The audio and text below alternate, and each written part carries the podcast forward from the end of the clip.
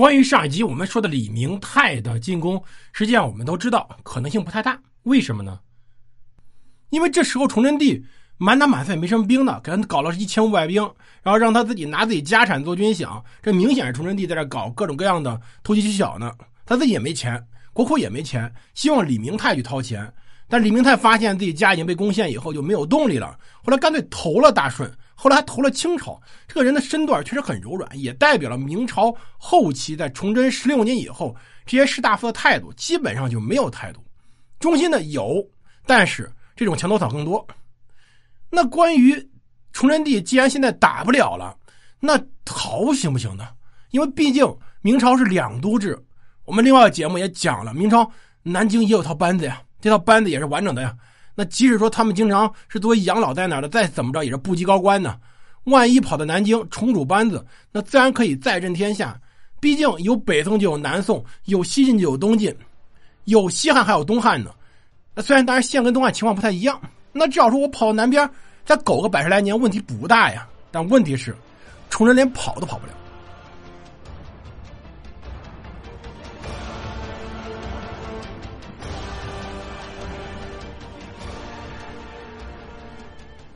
欢迎大家收听蒙头读书，大家好，我是胡蒙，这里是我们的战争史，我们来接着讲崇祯帝的末路。其实呀，当时有个选择，我们知道是跑路，直接跑南京去。其实跑路这个选择早就有了，啊，到底什么时候不清楚。但当年崇祯帝发现实在打不过的时候，考虑迁都南京，但被谁给阻挡了？被当时的义安皇后。这义安皇后谁？大家可能没印象，她是天启皇帝老婆张皇后，这大家估计有印象了。长嫂如母，崇祯帝对燕皇后非常的尊敬，所以呢，对她有点像太后那种感觉。所以这事儿呢，既然燕皇后不高兴，就没有再说，只是去查一查谁把消息走漏，也没查出来。那后来呢，再有这种议论的时候，都到整个崇祯十六年年底，崇祯十七年年初了。当时是左中允李明瑞，说李明瑞是天启时候的进士，后来呢考入庶吉士，后来再被推荐到做了一个左中允。我们要说这个人，如果正常情况下，他将来入阁是大概率事件。这个时候，在崇祯十七年正月初三呢，朱由检在德政殿召见李明瑞进行商讨。李明瑞也确实给他了一个建议，就是咱跑吧。南迁可以缓目前之急，徐图征剿之功。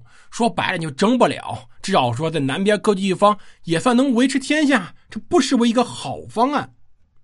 这时候身边没人。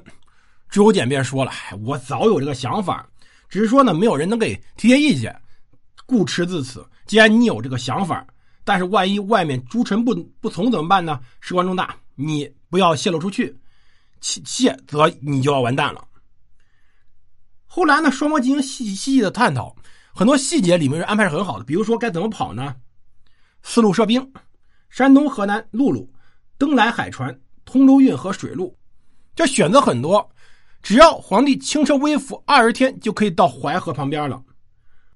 后来又过了一天，朱由检又见李明瑞，这是很罕见的呀。皇帝日理万机，逮住一个小臣子使劲反复见，这本身就是个很意外的事儿。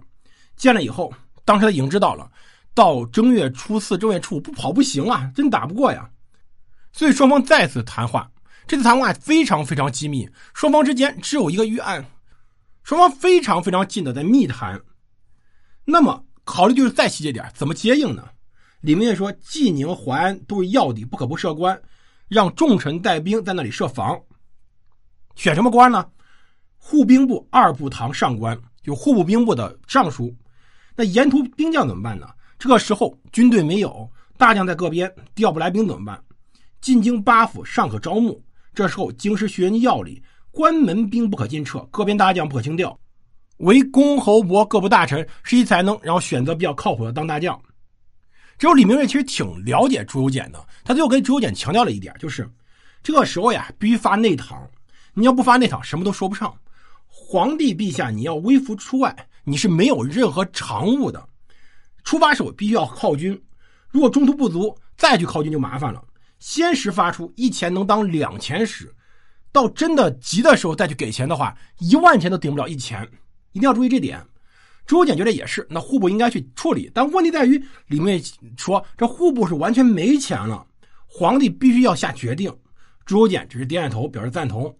这回说完话，出宫出宫的时候都二更时分了，都半夜了。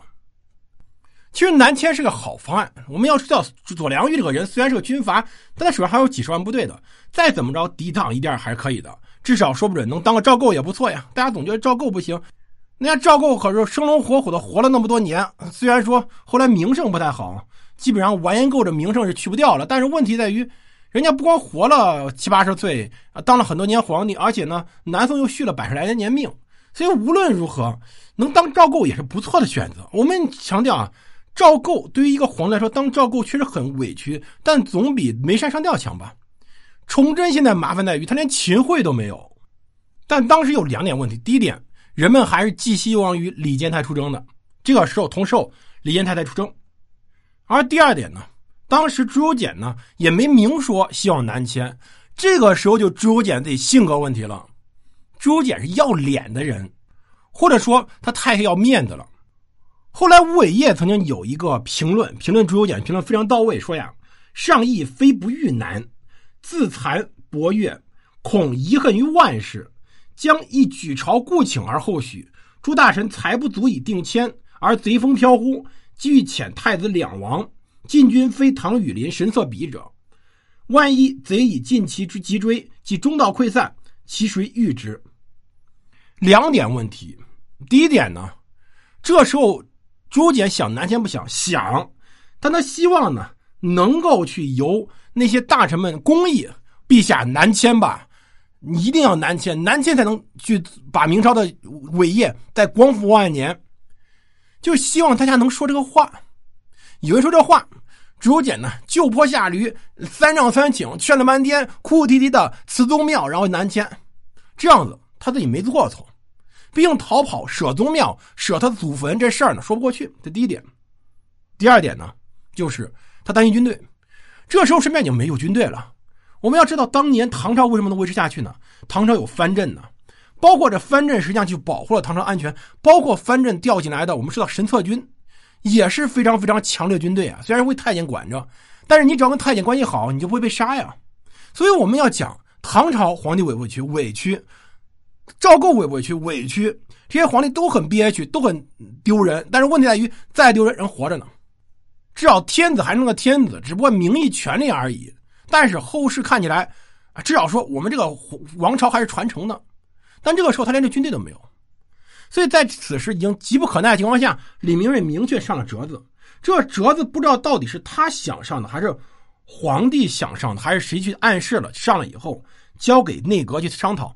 内阁的反应是不行，而且直接说不斩明锐不足以安人心。为什么呢？原因很简单，内阁大臣没有一个接当时崇祯的话的，都已经把南迁的意见形容成别有用心、罪不容诛，造成心有余悸，进入寒蝉气温，人们就不敢去南迁了。不敢南迁，人们在想什么呢？人们不想保这位皇帝了。人们的想法，当时的百官想法是，要不咱们带太子走吧。理论上来说，由崇祯南迁最好，因为崇祯作为皇帝，他的影响力最大，太子是不如崇祯的。但是这个时候，所有人在说，我们想带太子去南京，您守北京，这样子可保江山社稷。